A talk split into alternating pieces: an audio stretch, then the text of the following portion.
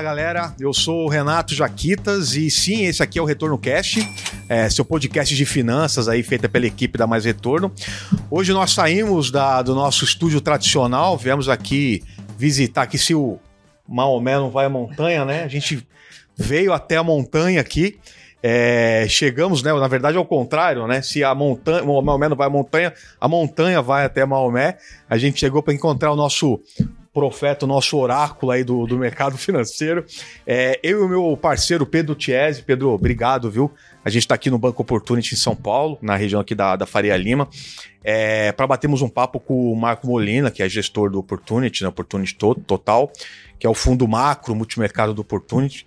Tá tudo bem, Marco? Como é que tá? Tudo bem, tudo excelente. Tudo excelente? Tudo bem, muito obrigado pela, pela visita aqui. Beleza, valeu. Pedrão, e aí, como é que tá? Tudo Só pra vocês certo. movimentarem o microfone aí, senão a gente não consegue falar. Tá Boa. tudo certo aí? Boa, Mônica, obrigado pela, pela oportunidade de falar com você. Pô, é sempre é. bom falar com, com as grandes cabeças do mercado financeiro, né? É. Bom, a gente. Pessoal, é o seguinte, a gente tem muita coisa para falar. A gente vai, obviamente, falar sobre você, uhum. falar um pouquinho do, do fundo. Vamos aproveitar, vamos falar um pouquinho de, de questão macro, falar sobre mercados de fundos, falar Brasil, exterior, né? É, vamos aproveitar para começo de conversa, falar um pouquinho da, da tua história. Sim, sim. Você você está aqui no, no, no Opportunity cuidando do, desse fundo, do fundo macro, que é o carro-chefe, né? Aqui sim, da casa, é, desde 2018, desde né? Desde 2018. Desde 2018. A gente estava dando uma olhada aqui no resultado do, do, do fundo aqui de 2018 para cá. Ele tem batido ali o, o, o que era a meta, que é, é o CDI mais 5%, né? Vocês estão. Você está desde mais ou menos 4 de 2018, né? É? Julho de 2018. Então, ali o resultado acumulado ali de 42,71% para um CDI ali de 26, 27%.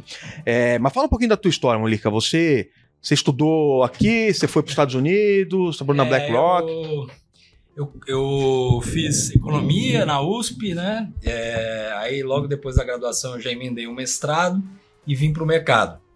Trabalhei numa das primeiras gestoras, talvez o primeiro fundo multimercado do Brasil, chamava Linear Investimentos. Uhum.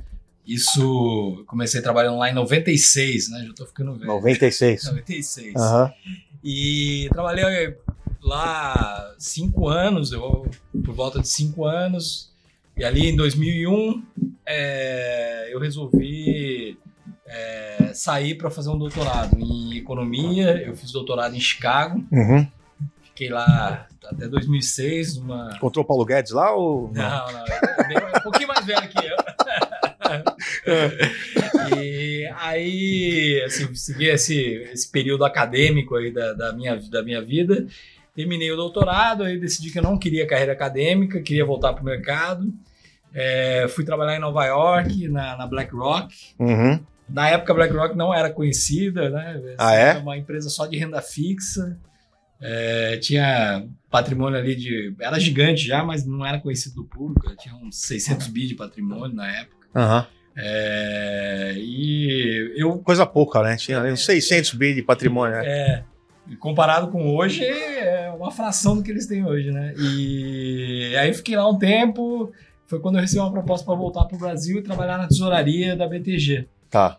E aí eu voltei para o Brasil e trabalhei lá sete anos. Você ficou sete anos na tesouraria do BTG. Uma grande experiência, um time é. super competente, assim, acho que a, a, ali foi uma, um, um, doutorado de gerenciamento de, de risco ali. Uhum. acho que foi um, é, bastante é, um aprendizado bastante importante na minha carreira. Uhum. E dali eu saí para montar um fundo é, na Rosenberg uhum. Investimentos, que eram sócios da primeira gestora que eu trabalhei lá atrás, no meu primeiro emprego. Eles uhum. estavam montando essa empresa, me convidaram. Que era multimercado também? O que, que era? Era multimercado era macro. multimercado macro. É, Tava pequenininho, tava começando, foi quando aí eu recebi um convite para assumir os fundos multimercados do, do Opportunity. Do Opportunity. Em 2018. Uhum. E aí tô aqui desde então. Muito bom. Na luta. no, no, total aqui são 12 fundos, é isso? Que... Não, sobre minha gestão, a gente tem o Opportunity Total, que é o carro-chefe, né? Uhum. Aí a gente tem um, o Opportunity Market, que tem 40% do risco, né? É a mesma estratégia. Uhum. Temos um fundo de previdência, que tem, tenta espelhar o total. Uhum. E agora a gente está lançando um fundo com o dobro da volta do total, que chama Total Evolution. Uhum. E eu acho que esse é um produto que. Mais que agressivo e tal. Um produto mais agressivo. Eu acho que a tendência aí da indústria de fundos aí Uhum. começar a ter um, um- um- produtos mais agressivos aí para o ambiente Uhum. é, que a gente está vivendo e justificar todos os, os, os FIIs que a gente Entendi. tem no fundo. Bom, lá, lá pra, pra junho, julho, você fez uma fumaça desgraçada no mercado Uhum. quando saiu a notícia que vocês estavam é, zerando, praticamente zerando participação né, de, de Brasil, né? Você estava vendo ali o cenário eleitoral, enfim, você estava achando que o risco estava muito grande ali para o fundo, ali para Aham. os fundos macros da, da casa, né?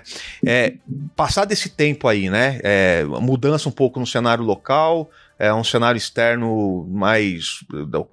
A neblina baixou um pouquinho, dá para visualizar um pouco mais. Como é que tá hoje? Vocês continuam assim ou você já está assumindo um pouco mais de risco aqui Não, no Brasil? A gente, tá com- a gente voltou para o Brasil alguma coisa, mas a gente está com posições ainda muito reduzidas. Eu acho que por conta de um cenário externo ainda complicado. A gente entra em detalhe depois, mas de Uhum. alta de juros do Fed. Uhum, Para o Brasil, importante também o que está acontecendo na China. uhum. É, acho que assim, estamos vivendo um período aí de desaceleração forte da economia chinesa. Uhum, onde os levers aí que costumavam ser os drivers de crescimento chinês também não estão mais funcionando, uhum. não afeta as dem- a demanda por commodities, é, e tem um cenário eleitoral complicado, é, que, que vem num momento aí de, de juros altos também no Brasil, que compartilha esse problema inflacionário aí no mundo, né? Uhum. É, mas a gente é, acha que é, o Brasil ficou barato, né? Depois Uhum. de tudo aquilo, acho que teve uma correção forte. Uhum. É, a gente voltou alguma coisa. Hoje a gente tem é, alguma coisa aplicada em juros, posições ainda pequenas, é, tático. É, e a gente acha que, que, que vai ter uma volta de eleição aí.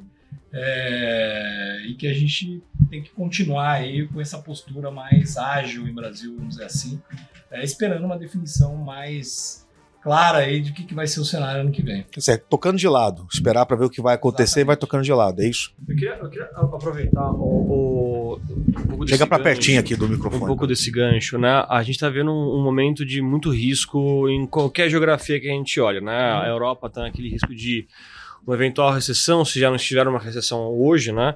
Estados Unidos ali, aquela, aquele, aquela discussão de, putz, o Fed vai induzir uma recessão ou não. O Brasil está já finalizando um ciclo eleitoral, um ciclo, um ciclo de juros, na verdade. E eu queria tentar fazer um paralelo, ver, entender um pouco de como é que você faz, né? Dada a sua experiência com tesouraria, né? Que é um ambiente muito mais é, cauteloso de tomada de risco, não pode tomar um risco sem, sem de fato é, ter muita convicção, que não é o seu patrimônio, é do banco ali que está em jogo, muitas vezes, né? Eu queria dizer, como é que você está abordando, né? Como é que você está lidando com, esses, com esse cenário que você tem vários fatores de risco de cauda que podem afetar o fundo e como é que você traz né, a sua experiência de teso- de de tesouraria, como é que você está usando, né, se beneficiando dessa experiência hoje no cenário de alta voz que a gente está vivendo. Bom, eu, eu, eu acho que primeiro é uma tesouraria que eu trabalhei bastante de bastante trade, né? Bastante posição e posições agressivas, né? Então é um pouco diferente de uma tesouraria de um banco normal. Uhum. É, em termos do cenário, eu acho que é um cenário complicado, mas a gente acho que tem uma experiência de gestão de risco internacional. Então, o primeiro ponto é enxergar a coisa do ponto de vista macro e global. Tá? Eu acho que esse é o primeiro passo. Então a gente tem que entender os principais drivers aí do, da- do- dos mercados internacionais e o Brasil entender que é uma pequena gota aí no, no oceano e está dentro, inserido dentro desse cenário global. É, às vezes a gente acha que a dinâmica de preço tem é, é, é muito por causa da política, porque alguém falou não sei o quê, mas na verdade eu vou te dizer que, da minha experiência, 90% hoje em dia da, da dinâmica de preço do, do Brasil está ligada ao mercado internacional. Então a gente tem que dominar é, essa conjuntura. A gente faz parte de uma análise macro, é, eu acho que isso a formação de economista ajuda. É, a gente foi muito muito cedo a gente detectou esse cenário de alta de juros global é, e vem operando esse cenário. Quando foi que você juros. detectou esse A cenário? gente, desde meados do. Antes, antes de. Meados do ano passado, né? A gente. acho que tinha uma. uma é, onde ainda tinha uma discussão se era transitório, se não era. Aham. Acho que a gente foi um dos primeiros a, a falar ali que a gente acreditava que não tinha nada de transitório na inflação e que ia precisar de aumento de juros de bancos centrais across the board aí, né? Então, isso foi um- um- uma posição é, que eu acho que foi bem relevante, ter essa visão aí de juros, entender muito bem os bancos centrais, a gente faz esse trabalho minuciosamente, não só em Brasil, mas principalmente hoje em dia nos bancos centrais globais. Uhum. A gente acompanha, tem os nossos economistas, a gente tem um time de cinco economistas e que acompanham, a gente traz para a gente todas as informações e eu acompanho também no detalhe tudo que sai dos bancos centrais, a gente Uhum. tenta antecipar isso aí. Uhum. É, e aí eu acho que entra a experiência de trade, que é assim, apesar de a gente ter essa visão estrutural construída a partir do cenário macro, a gente não é essa experiência mais de, de tesouraria, de, de ter é,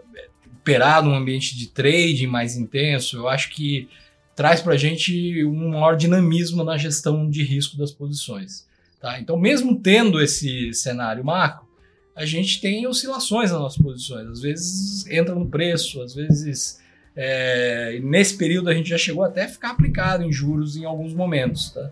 É, então, é, assim, são posições geridas bastante dinamicamente, é, que a gente respeita muito aí é, a interação entre o cenário e o que está no preço. Esse que é o desafio. Tá? É, o cenário, às vezes, é, tem um cenário, mas está tudo no preço já. Então, aí não faz sentido mais ter posição. Ou o interessante é você ver o que, que as oportunidades que o mercado está criando e que ainda não precificou o cenário que você está construindo. Então, é, é por aí que, que a gente tenta, tenta operar. Então, é um fundo macro e que tem um- uma gestão de risco dinâmica. Entendi. E, e como é que tá hoje distribuída aí as posições do fundo? Assim, vocês estão vem vendo o que positivamente? É, vocês estão gente- em quê? É, vamos pegar, eu acho que o, a gente achava ali pré esse simpósio aí de Jackson Hole que o mercado tinha exagerado no otimismo. Tá? Uhum. É, a gente acreditava que a gente continua acreditando que o problema está longe de ser resolvido, o problema da inflação, Aham. é, que o Banco Central americano e os outros bancos centrais, ECB, o Banco da Inglaterra, mas principalmente o Fed, Ah. é, vai ter que subir os juros para um patamar provavelmente acima do que o mercado estava achando Hum. e que não tem espaço para corte de juros tão cedo. Hum. É, o mercado embarcou numa narrativa ultra otimista, é, que deu esse rally todo. E ali, é, o, o mercado eu acho que acreditava num cenário em. Vai desacelerar um pouquinho, vai resolver o problema da inflação, então soca o pau, vamos ficar longe na bolsa aí, que ah, março do ano que vem já está cortando juros de novo e segue o jogo, né? A gente achou que exagerou, e aí foi um momento desses, né, em que a gente tinha um cenário que desconectou do mercado. A gente Ah. é, ali a gente começou a montar posições short na bolsa americana, tomado em juros de novo, né? A gente estava meio zerado em tudo isso. É, e aí veio o Jackson Hole, na verdade veio muito na nossa direção. Uhum. Acho que a mensagem do Powell foi clara, concisa, direta, assim, não teve dúvida. Ele falou exatamente isso que eu falei: a inflação é complicada, Uhum. não vamos, não vejo espaço para corte de juros. É, essa melhoria que você viu da inflação aí não é o que eu preciso ver.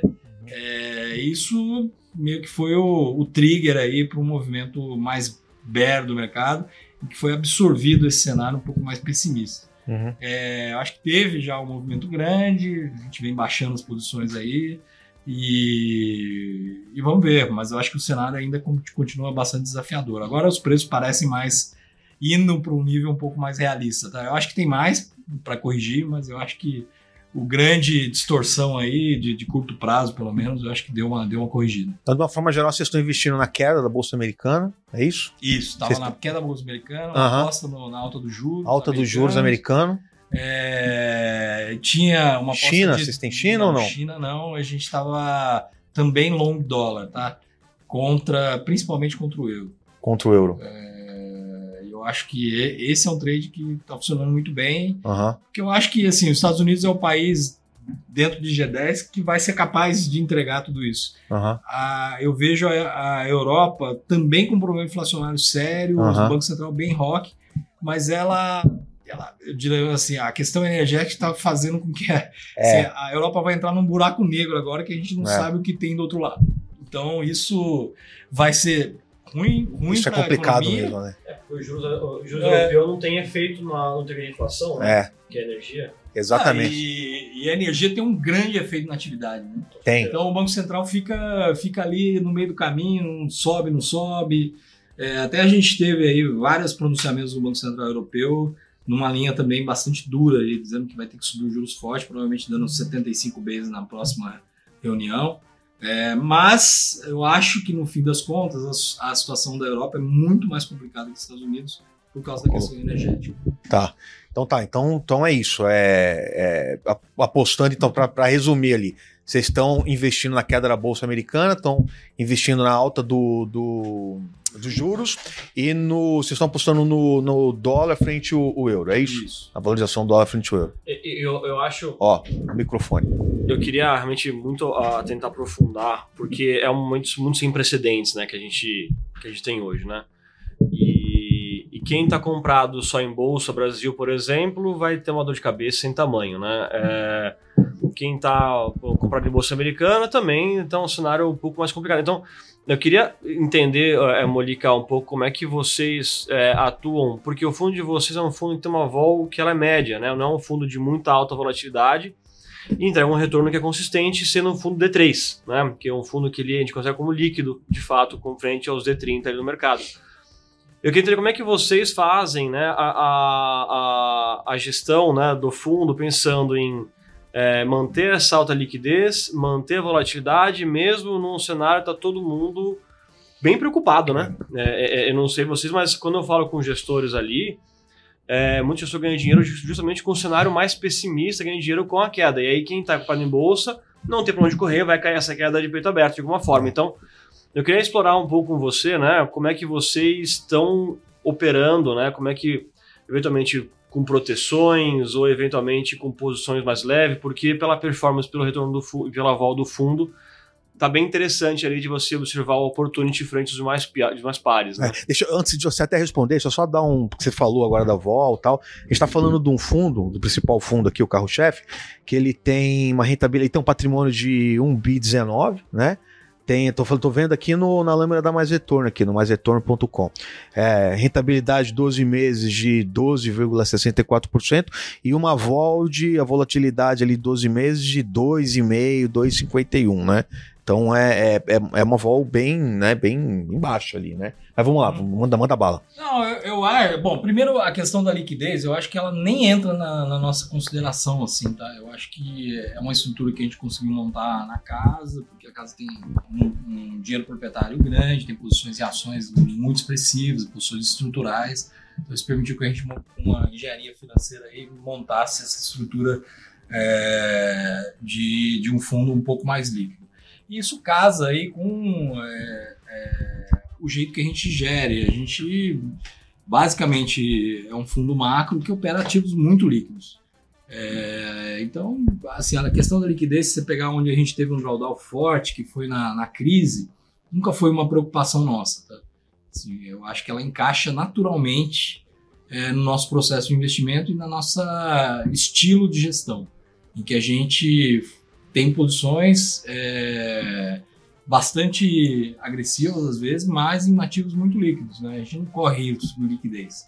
Esse é um, esse é um estilo de gestão. né? Eu acho que a gente está preocupado em usar ativos que expressem é, a nossa visão dos fatores macro. Em geral, isso é bastante líquido. É em moedas, é em futuros, é em, em derivativos, tudo explorando essa liquidez elevada. Né? E a gente tem uma, é, uma vantagem que a gente é um fundo com uma cabeça internacional. Tá? Isso é bastante importante. É, isso dá muito espaço para a gente crescer. Eu acho que a gente tem um spare capacity aí bastante grande com, esse, com, toda a família toda. No Master, nossa, a gente deve ter perto de, de 3.700, somar o Previdência a 4. É, mas eu vejo isso triplicando aí nosso estilo de gestão e, não vai mudar é, a forma como a gente atua. Sobre a volatilidade, eu acho que é até um desafio, né? Eu acho que a gente quer puxar um pouco essa volatilidade para cima. É, a vol realizada baixa, ela também tem um pouco a ver com esse estilo mais dinâmico de, de gerir, tá? Então, quando você olha a vol realizada, às vezes ela não reflete quando eu estou é, posicionado mesmo com o cenário. O fato de quando as coisas acontecem, entra no preço, a gente põe no bolso, a gente estopa rápido, isso reduz muito a vol do fundo, tá?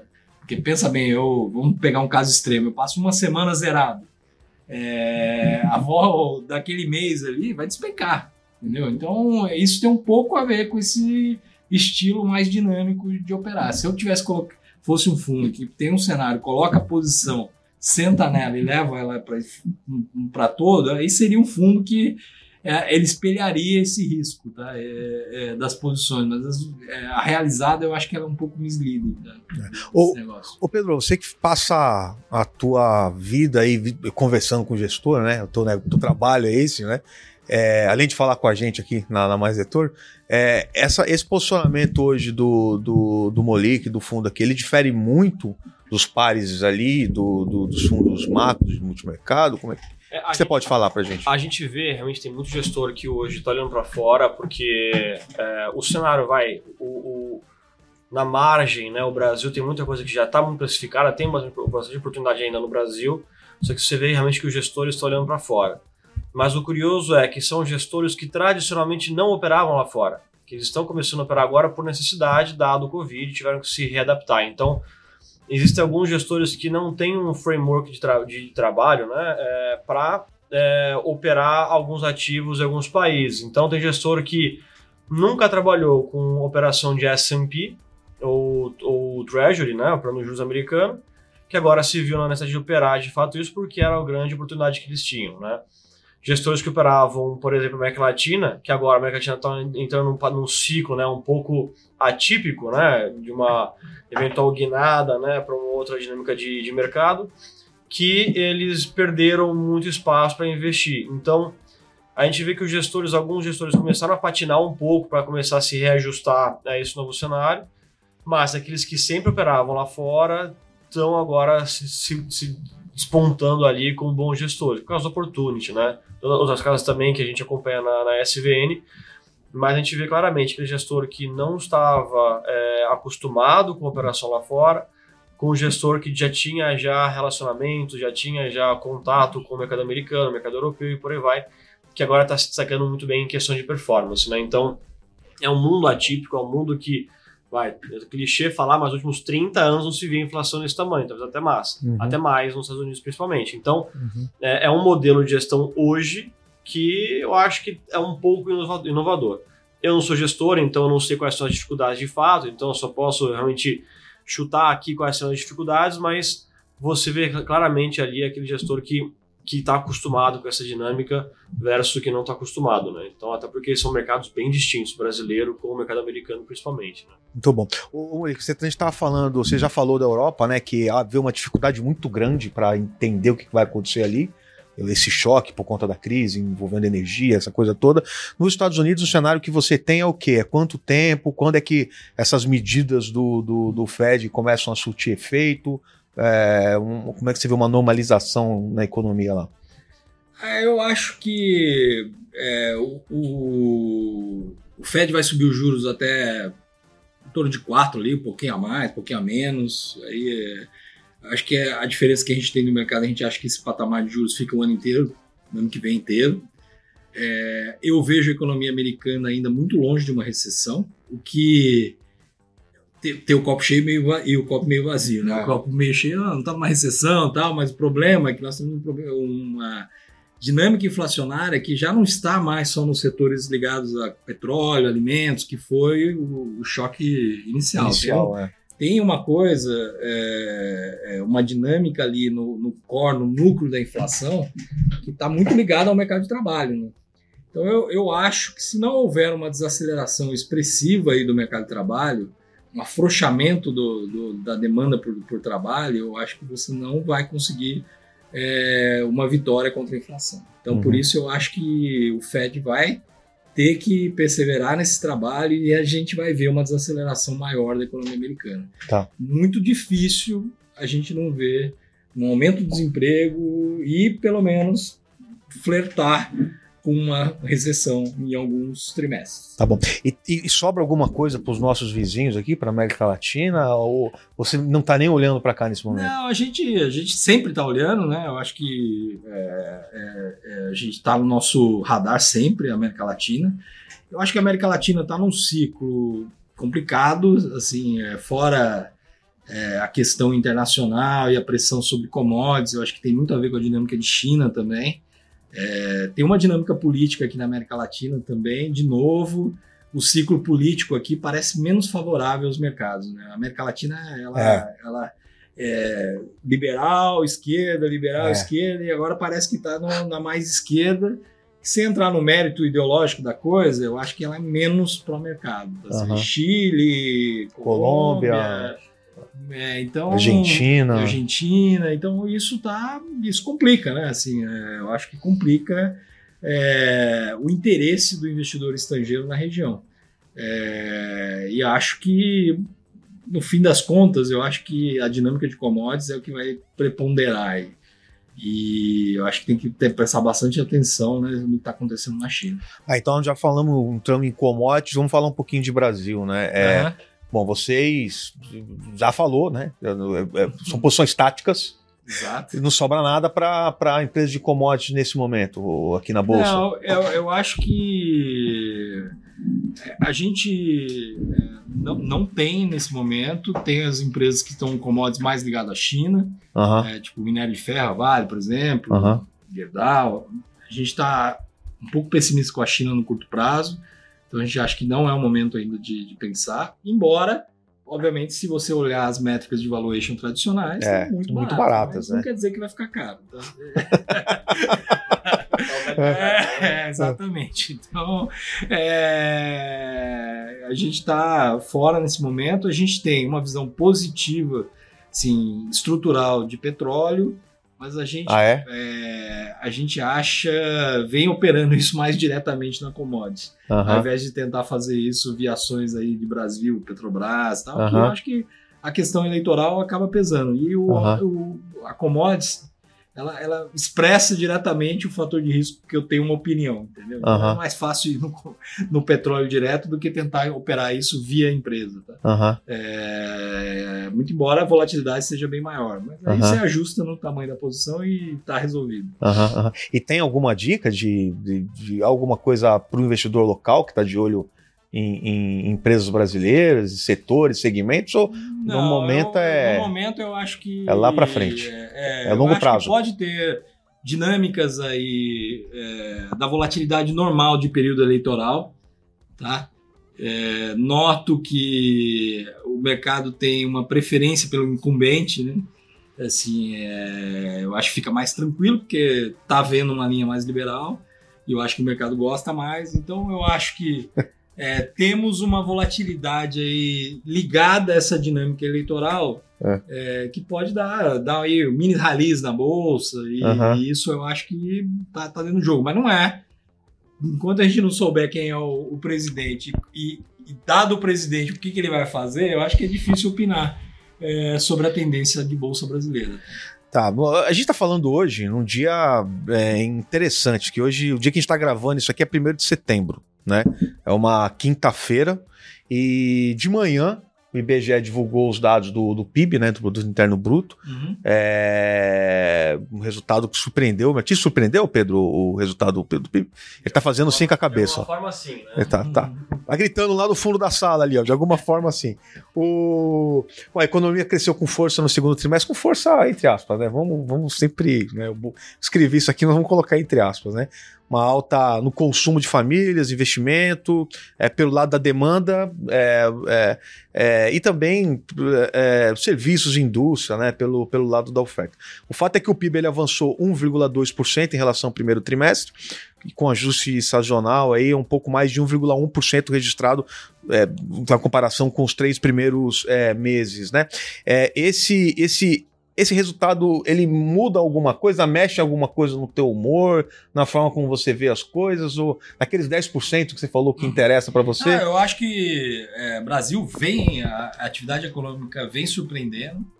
É, eu acho que foi uma surpresa para todos os analistas de mercado, é, desde o começo do ano. Se lembrar que o consenso era que a gente teria um PIB negativo esse ano. Nós estamos com casas aí revisando para perto de 3%. 3%, é. Que é um crescimento expressivo para o é. ambiente que a gente está vivendo. É.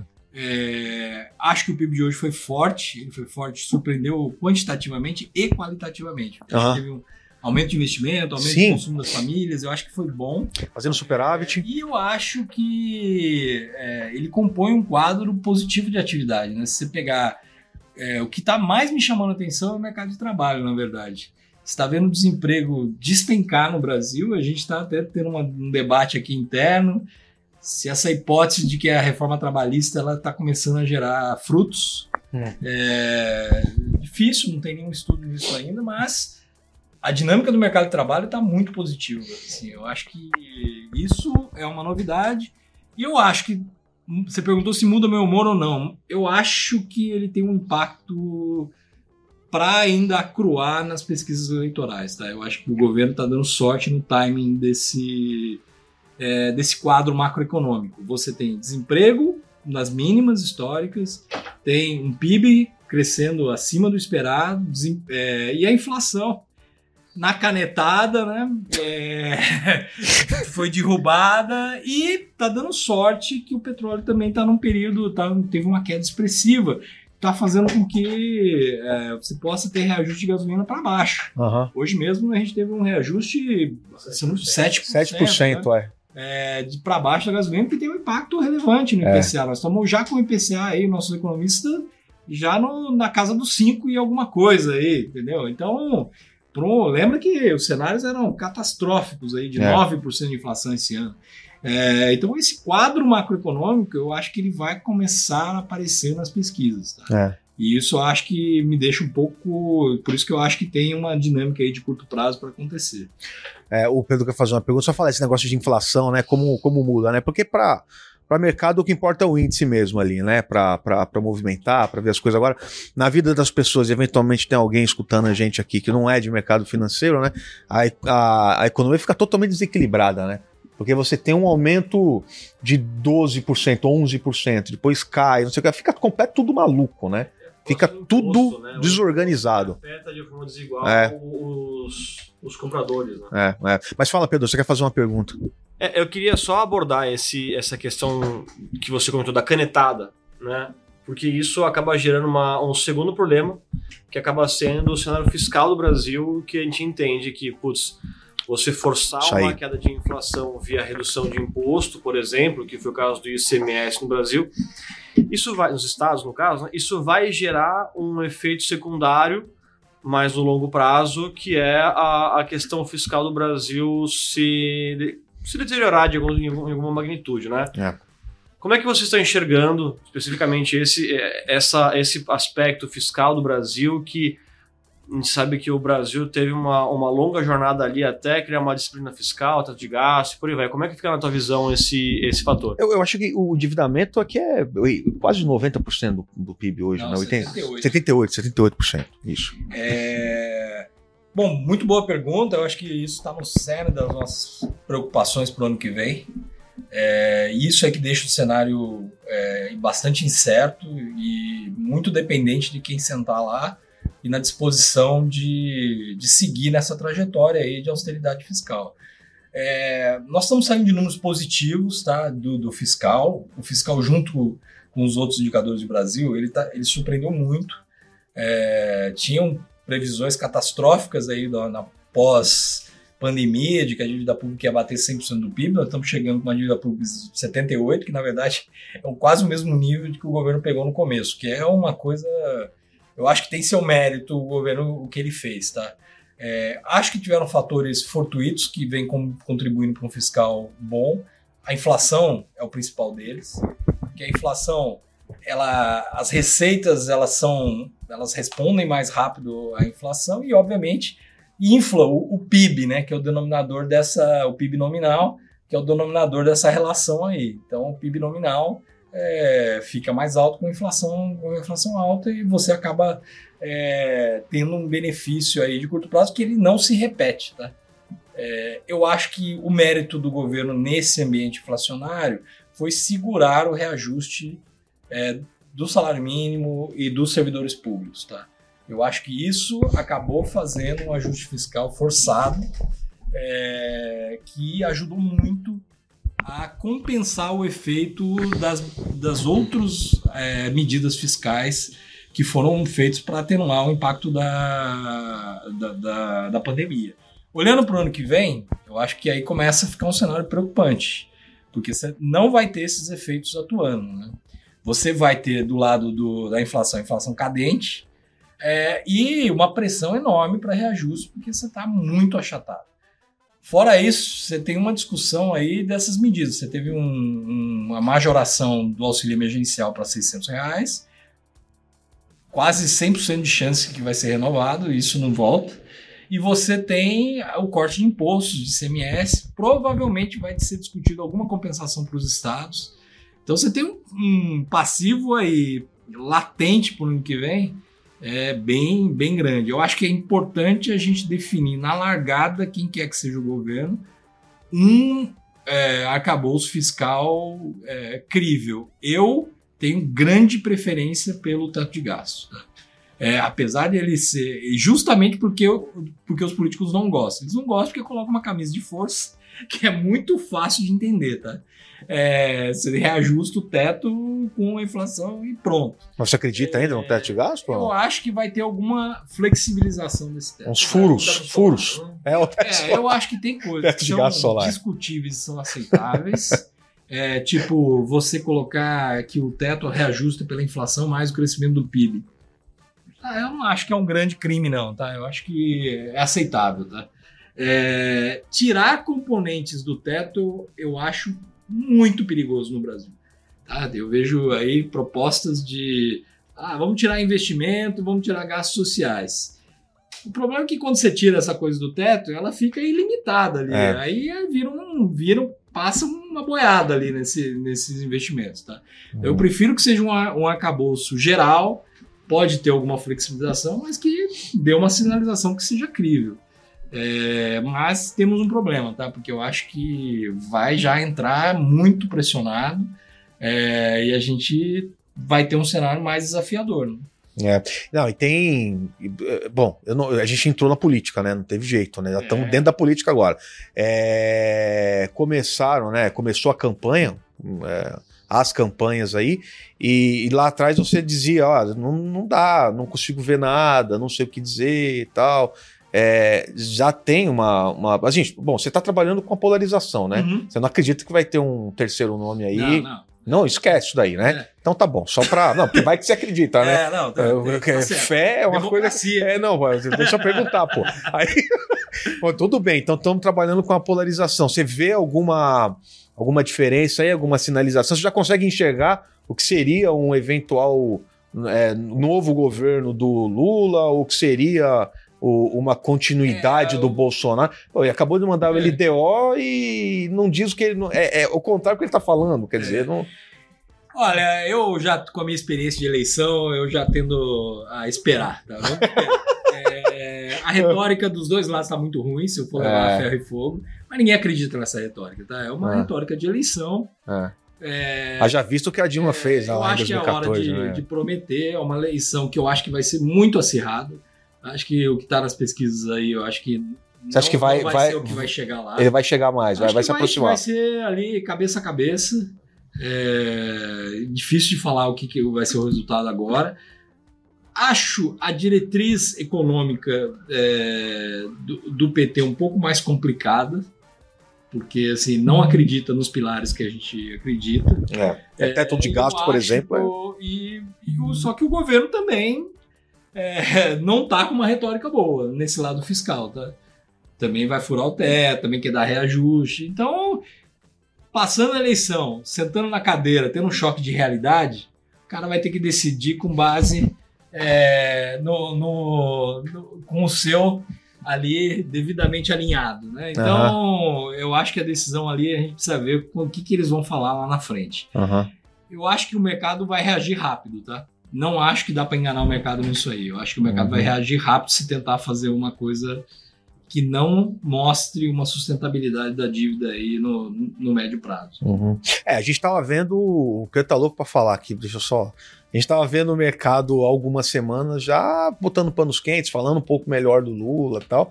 E agora com essa recuperação, esse ensaio de recuperação do Bolsonaro, já tá uma conversa mais, mais na linha ali de, bom, vamos manter uma continuidade, é. né? É, é, de qualquer forma, ele se adapta, né? Se adapta e, é, joga, e segue o jogo, né? Isso aí se não tem que fazer. morre. Morre, então. Não vai é. querer morrer. Não vai querer. Fala, Pedrão. Eu acho que um ponto, um ponto que a gente gosta de muito de olhar na SVN, né? Quando a gente vai falar com o gestor, é justamente esse ponto, né? A gente entende que tem o cenário A e B, né? Tem um que é mais para o mercado, outro que não é. Mas só um ponto que eu acho sempre legal a gente reforçar para os clientes que eventualmente aplicam na SVN, que acompanham né, a, nossa, a nossa carteira recomendada ali, a gente realmente gosta de gestor que não toma partido de fato, né? Que realmente que, putz, entende o cenário que está posto, é, mas como é tão binário, né? É o que você falou, putz, sabemos que não dá para você acertar, porque é, é muito binário, é muito polarizado, então fica leve nesse período.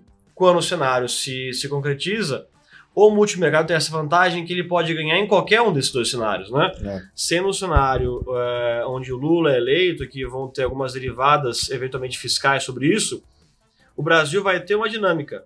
Só que o multimercado ele pode ganhar ainda assim nessa dinâmica. Né? É, se o Bolsonaro é eleito, o mercado vai ter outra dinâmica. É isso é outra carteira que o gestor multimercado ele pode se posicionar, que ele pode ganhar dinheiro nos dois, nos dois momentos. E até um ponto que eu sempre gosto de reforçar com, com o time de assessores na SVN, que fundo multimercado não é um percentual do CDI.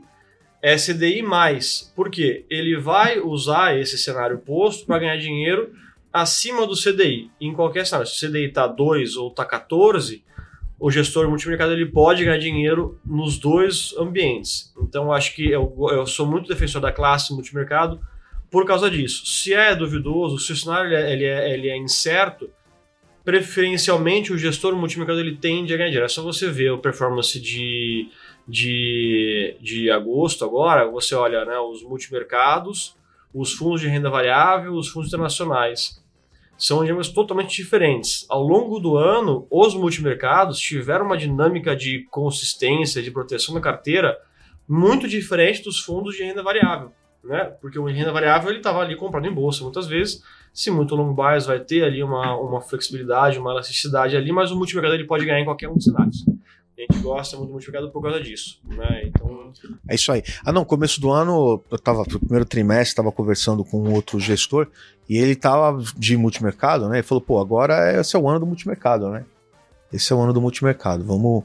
Só que assim, o que acontece é que a gente olha pelo menos os números de captação, de isso ainda não aconteceu, né? O que está acontecendo? Vai demorar? O que, que, que, que, está acontecendo com o investidor? Eu acho que tem uma, esse, esse ponto é, que ele mencionou, eu acho que é muito importante. Eu acho que os, os investidores têm dificuldade de entender que é um produto CDI, entendeu?